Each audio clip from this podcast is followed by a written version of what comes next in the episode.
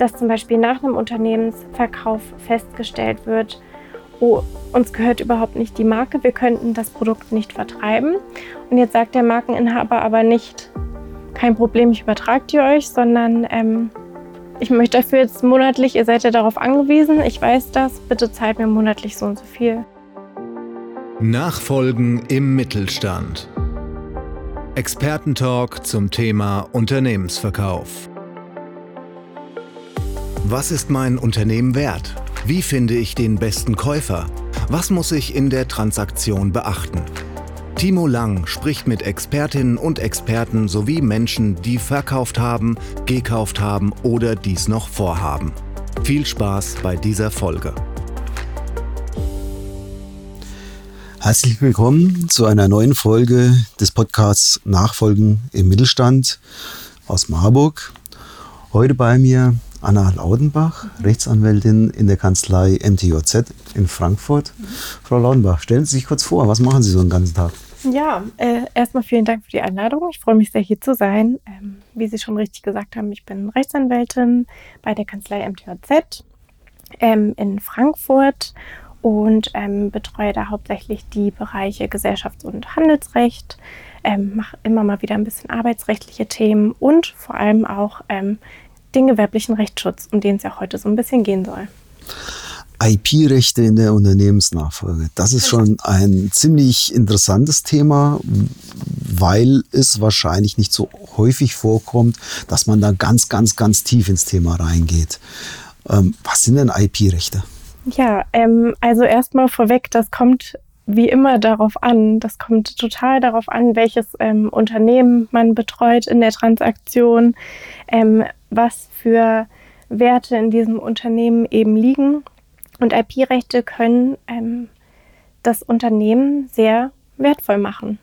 Deswegen ähm, IP-Rechte, erstmal um da alle abzuholen, was das überhaupt ist. Äh, gewerbliche Schutzrechte, IP-Rechte, das sind einfach ähm, Eigentumsrechte an Schöpfungen des menschlichen Intellekts. Also an ähm, bezeichnet zum Beispiel ähm, die Gesamtheit der Rechte, die individuelle geistige Leistung schützen, genauer also Patent- und Gebrauchsmusterrechte, das haben vielleicht alle schon mal gehört, wenn es um Erfindungen geht, um technische Erfindungen. Ähm, dann gibt es aber auch noch Urheberrechte, die beziehen sich dann eher auf Werke der Wissenschaft, Literatur oder Kunst und ähm, auch vielen Leuten bestimmt bekannt sind Marken- und Designrechte, die fallen auch darunter. Mhm. solche Themen wie Software oder Internetdomains, gehören die auch zu dem? Genau, die gehören da auch dazu. Software gehört zu den Urheberrechten. Da gibt es im Urhebergesetz auch extra geschaffene Regelungen für Software. Also es ist ja nicht unbedingt das Unternehmen dann Eigentümer ah, ja, genau. eines solchen Rechtes, sondern möglicherweise auch ein Mitarbeitender mhm. oder auch andere Personen außerhalb des Unternehmens.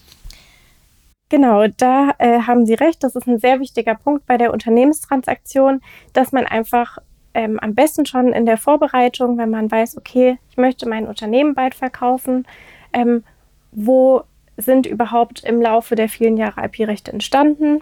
Was für IP-Rechte liegen schon im Unternehmen und welche muss das Unternehmen sich noch übertragen lassen, weil sie zum Beispiel bei den ähm, noch bei den Arbeitnehmern liegen oder bei ähm, den Gründern. Häufig, wenn es um Marken oder so geht, dann haben ja die Gründer vielleicht die Marke angemeldet oder etwas designt und ähm, das kann man einsehen beim Deutschen Patent- und Markenamt, wenn es Registerrechte sind, also wenn es um Patente geht, um Marken, um Design.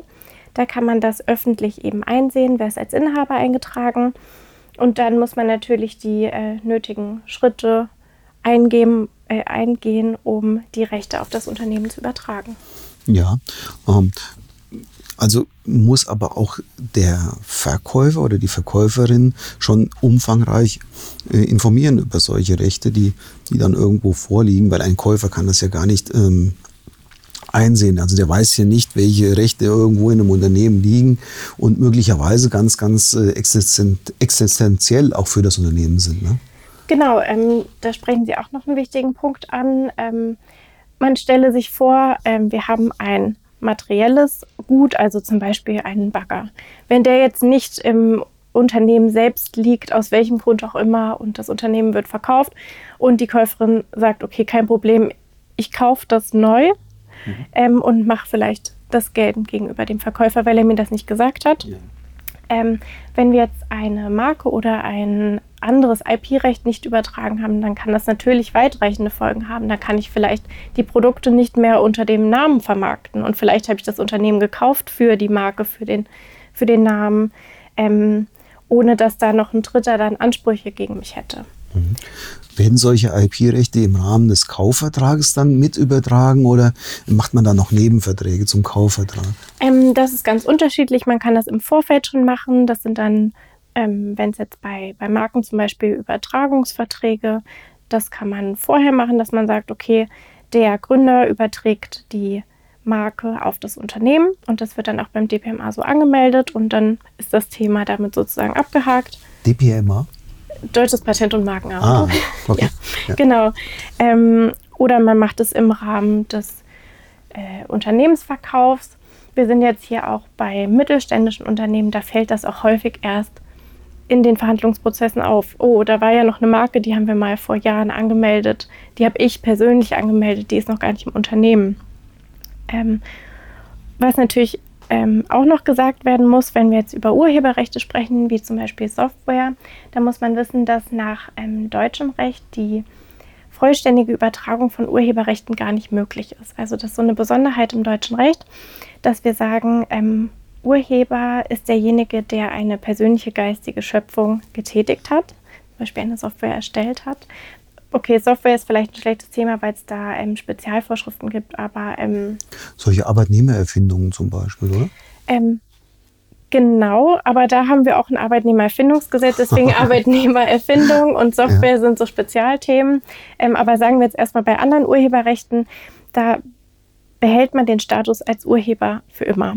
Das heißt, man kann die Rechte nicht vollständig veräußern, so wie man es von Markenrechten, Patenten oder eben anderen absoluten Rechten kennt, dass man es einfach verkauft, also übereignet, sondern man räumt Nutzungsrechte ein oder auch Lizenzen. Mhm. Das haben Sie bestimmt auch schon mal gehört, ja. ähm, dass man Lizenzverträge abschließt und sagt, okay, ich bin zwar Urheber, aber ihr dürft das Recht ausschließlich, nicht ausschließlich nutzen, um damit äh, zu arbeiten. Es bei vielen Sachen natürlich in den Unternehmen auch wichtig, dass man die Rechte hat, die man braucht, um den Geschäftsbetrieb eben weiterzuführen. Und entweder die bekommt man übertragen oder man bekommt da ähm, Nutzungsrechte eben eingeräumt. Ja, ich habe jetzt mal einen Podcast gehört äh, von OMR, da war die Familie Deichmann zu Gast, mhm. die ja auch ähm, einige Markenrechte also nicht die vollständigen Rechte, aber Vertriebsrechte, mhm. zum Beispiel FILA, glaube ich, haben die mhm. da, ähm, eingeräumt bekommen haben.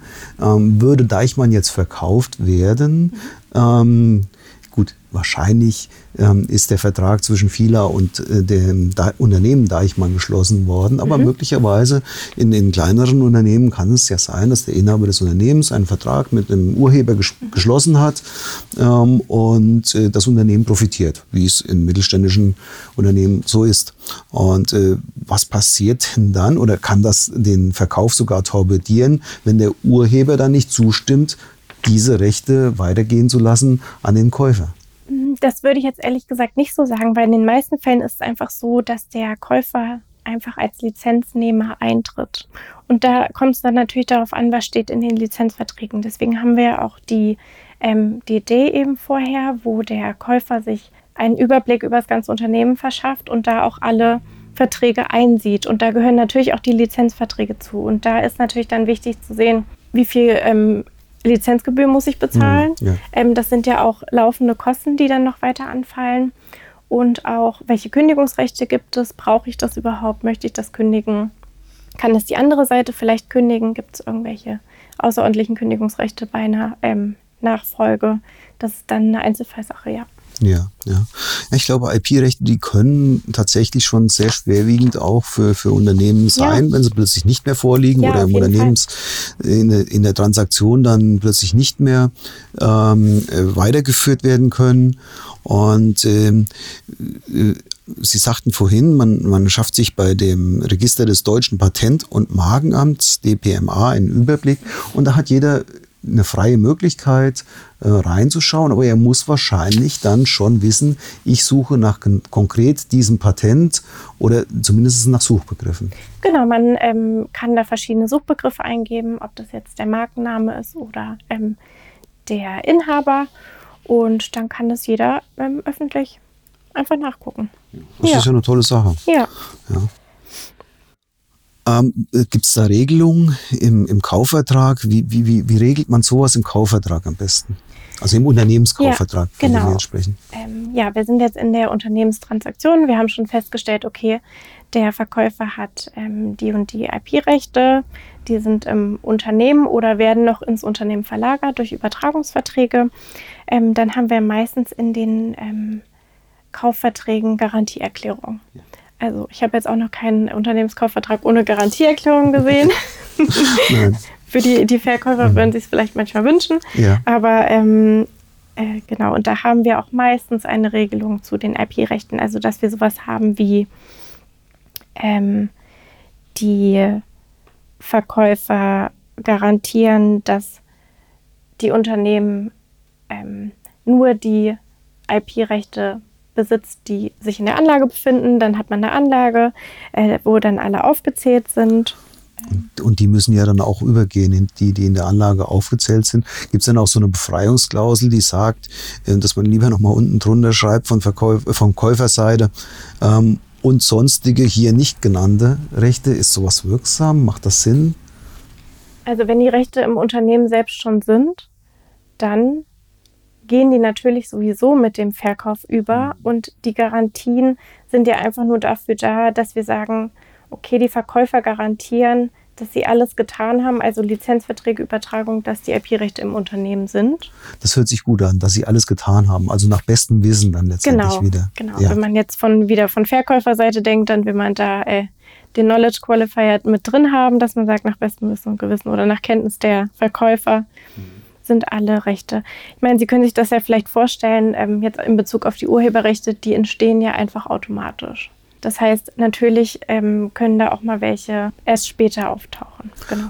Ja, also wieder der typische Unternehmer, ähm, der denkt nicht an IP-Rechte, sondern ja. er denkt an Vertrieb mhm. und ähm, dass er die Produkte ordentlich äh, liefert, die Dienstleistungen liefert und seine Kunden ähm, zufriedenstellt. Und ähm, wie das dann im Einzelnen passiert, da denkt er oftmals nicht drüber nach, weil es ja schon 10 oder 15 Jahre vielleicht her ist, dass er diese Rechte geschaffen hat. Ja, genau. Äh, oder dass die Rechte geschaffen wurden, ohne dass er das eigentlich genau. gemerkt hat ne, im Urheberrecht. Genau, und dann liegt die, äh, ich will nicht sagen Verantwortung, aber ähm, das ist eben wichtig für einen Käufer auch oder eine Käuferin zu wissen, zu sagen, okay, ich muss die Verträge ganz klar prüfen, sind die Lizenzverträge wirksam. Wir haben eben schon mal über Arbeitnehmererfindung gesprochen. Habe ich in den Arbeitsverträgen Regelungen, dass mhm. wenn ähm, Arbeitnehmer im Rahmen der Arbeitsleistung Sachen ähm, entwickeln, dass die auch ordnungsgemäß an den Arbeitgeber übergehen? Ich glaube, das ist ein ganz, ganz, ganz wichtiger Punkt, mhm. ähm, weil da denkt ja niemand drüber nach. Ja? Das, das klassische Unternehmen, was jetzt nicht ständig mit solchen Arbeitnehmererfindungen mhm. zu tun hat, ähm, äh, das nutzt einfach ähm, das Wissen des Arbeitnehmers, der Arbeitnehmerin oder deren Erfindung und äh, ja, keiner denkt drüber nach. Ja, und der Arbeitnehmer, der denkt auch nicht drüber nach. Es ist doch das, was ich äh, ähm, im Rahmen meines Arbeitsverhältnisses geschaffen habe und dafür kriege ich auch Geld. Genau, und da haben wir dann auch verschiedene Regelungen in dem schon angesprochenen Arbeitnehmererfindungsgesetz. Also, dass die Erfinderechte wenn etwas im Arbeitsverhältnis erschaffen wird, auf den Arbeitgeber erstmal übergehen. Der hätte dann das Recht, die Erfindung selbst anzumelden, wenn es jetzt zum Beispiel um Patente geht oder um ähm, Gebrauchsmuster. Ähm, da ist natürlich die Mitwirkung des Arbeitnehmers, der Arbeitnehmerin wichtig, dass der eben die Pflicht hat, auch Erfindungen eben anzuzeigen. Und da gibt es jetzt ein Gesetz, das das regelt. Das heißt, dann bräuchte ich es doch eigentlich in den, in den Anstellungsverträgen gar nicht mehr zu regeln von der Arbeitgeberseite gesehen? Mhm. Ja, wir machen das dann meistens so in den Verträgen, dass wir schon Regelungen mit aufnehmen, dass eben äh, sichergestellt ist, dass die übertragen werden, dass die auch durch die monatliche Vergütung abgegolten werden, soweit wie das eben möglich ist. Ähm, und dann nehmen wir noch den Zusatz mit auf. Im Übrigen gilt, äh, gelten die ähm, Vorschriften des Arbeitnehmererfindungsgesetzes, um das eben vollumfänglich alles mit drin zu haben. Genau. Da muss ich sagen, das habe ich in, in, in vielen Arbeitsverträgen eher nicht gesehen. Okay. Ähm, da besteht sicherlich in den einen oder anderen Unternehmen auch noch ein Nachholbedarf, Ja. kann ich mir vorstellen. Ja. Ähm, vielleicht nochmal zur, zur Käuferseite. Mhm. Kleiner Tipp, was müssen die beachten? Ähm, genau, also das, was ich eben schon mal meinte, die Verträge natürlich sorgfältig prüfen, gucken, dass ähm, Garantieerklärungen gut formuliert sind. Ähm, dann auch eine Risikoerwägung sind eben, ob schon mal Rechtsstreitigkeiten bestanden oder ob die Möglichkeit von Rechtsstreitigkeiten in Bezug auf IP-Rechte bestehen, ob Rechte fehlerhaft übertragen wurden, ob es vielleicht doch noch Vergütungsansprüche von Arbeitnehmern oder irgendwelchen Dienstleistern gibt. Äh, Das muss man auch noch ergänzend dazu sagen, dass unter das Arbeitnehmererfindungsgesetz fallen ja nur Arbeitnehmer. Das Ja. heißt, wenn ich jetzt mit einem Freelancer arbeite Mhm. oder zum Beispiel einem Softwareentwickler, da muss ich dann wirklich sicherstellen, ähm, dass das vertraglich ähm, übertragen wird, weil es eben nicht von dem Gesetz umfasst ist. Darf ich da nochmal einhaken? Ja. Das Thema hatten wir tatsächlich auch schon mal. Ja. Und dann kommen wir in eine Schwierigkeit rein, weil der Freelancer Mhm. ja extern ist. Und ähm, der Verkäufer möchte ja nicht unbedingt, dass jeder weiß, dass er sein Unternehmen verkaufen will. Mhm. Also eine Art Henne-Ei-Problem. Kann ich mit dem Freelancer jetzt schon sprechen, dass er das auch ähm, weiterführt, dieses Thema mit mir als, als Käufer? Oder kann ich es nicht und muss Vertrauen da reinsetzen? Gibt es da Erfahrungen, wie, wie, wie man am besten vorgeht? Das ist auch wieder eine, äh, eine Einzelfallbetrachtung, würde ich sagen. Ähm, am wichtigsten ist wahrscheinlich, dass man, bevor überhaupt dieses Dienstverhältnis mit dem Freelancer beginnt, ähm, einen Vertrag hat, wodurch das schon geregelt ist. Das ist gut. Ja, das Dann hat man das Hinweis. Problem natürlich später nicht. Ähm, aber wenn man das jetzt nicht gemacht hat, dann kann man mit Vertraulichkeitsklauseln vielleicht arbeiten. Ähm, ich denke, das kann man immer am besten einschätzen, vor allem wenn man schon mehrere Jahre mit einem Menschen zusammenarbeitet, wie vertrauenswürdig derjenige ist und wann man ihn in den Prozess eben mit einbeziehen muss. Ja, ja, genau. Ansonsten, was auch die Besonderheit ist bei IP-Rechten, wir haben es oft mit Abmahnungen zum Beispiel zu tun oder mit unterschriebenen Unterlassungserklärungen. Das ist für den Käufer natürlich auch wichtig zu wissen, hat das Unternehmen schon mal eine Unterlassungserklärung abgegeben, zum Beispiel was die Nutzung von einem Unternehmenskennzeichen betrifft. Also gibt es irgendwelche Regelungen, die ich beachten muss, ähm, damit man da eben nicht gegen verstößt. Ja. Ja. ja. Also ich merke, dass ähm, das Thema IP-Recht ähm, ist vielleicht für viele abstrakt, noch abstrakt, aber ich glaube, wir werden in der Zukunft immer mehr damit zu tun haben. Auch.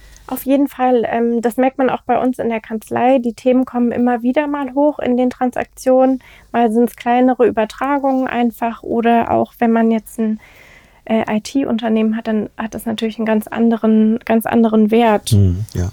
Das ist ja dann auch ein ähm, interessanter Faktor, wenn wir jetzt äh, auf Käuferseite zum Beispiel in die Bilanz gucken. Da stehen die nicht drin, gell?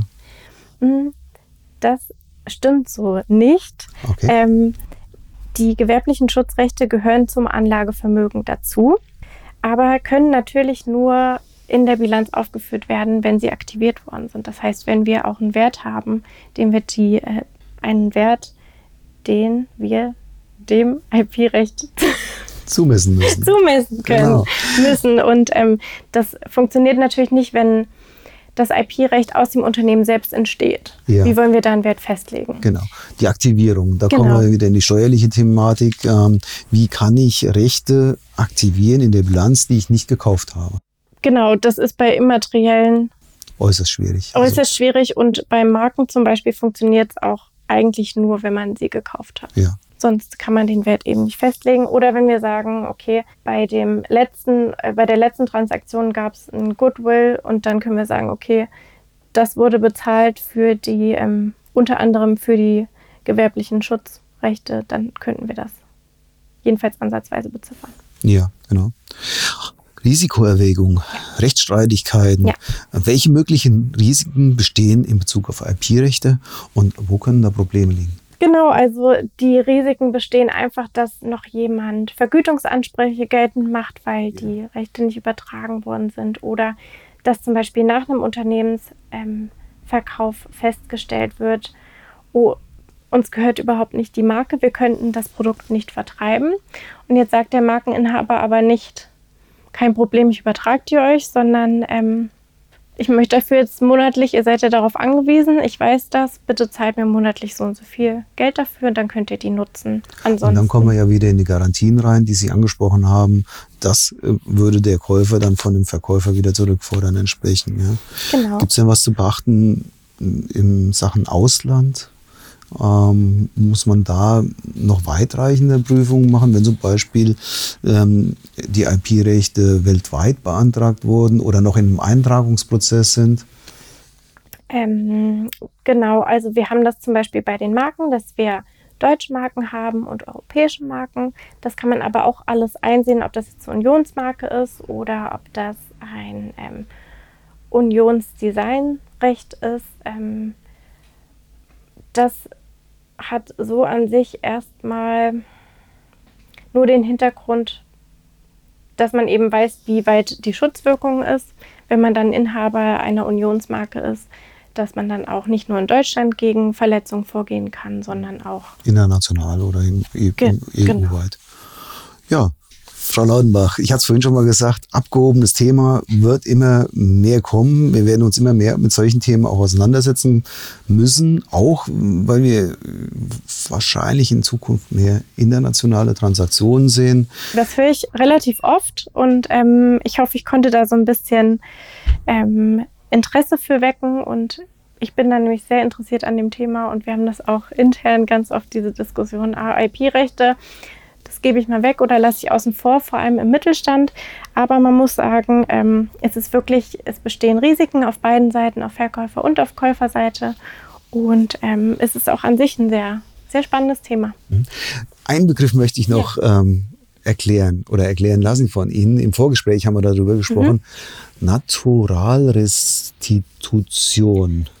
Was ist das? Genau, dabei handelt es sich einfach um die Herstellung des tatsächlichen Zustands. Das heißt, wenn ich ein Unternehmen verkaufe mit einem IP-Recht, dann hat der Verkäufer auch den Anspruch darauf, diesen Zustand übertragen zu bekommen. Ich wollte das Wort nochmal erklären. Das ist ein absoluter Zungenbrecher und danke für die Erklärung. Ja. Äh, viele werden es äh, oftmals mitbekommen in Unternehmenstransaktionen, ja. solch ein Wort. Und äh, genau. äh, vielen Dank für die Erläuterung. Ja, sehr gerne. Und vielen Dank für den Podcast. War ja. echt interessant. Mal ähm, ein anderes Thema. Mhm. Und äh, ich hoffe, dass der ein oder andere Zuhörer und die eine oder andere Zuhörerin da ähm, Impulse mitnehmen können. Ja, nochmal vielen Dank. Es hat mir sehr viel Spaß gemacht. Vielen Dank, Frau Lautenbach. Alles Gute. Danke. Tschüss. So, da sind wir schon wieder am Ende dieser Folge. Wir hoffen, Sie konnten an der ein oder anderen Stelle nützliche Informationen mitnehmen. Wir freuen uns, wenn Sie bei der nächsten Folge wieder dabei sind, wenn es heißt Nachfolgen im Mittelstand mit Timo Lang aus der Universitätsstadt Marburg.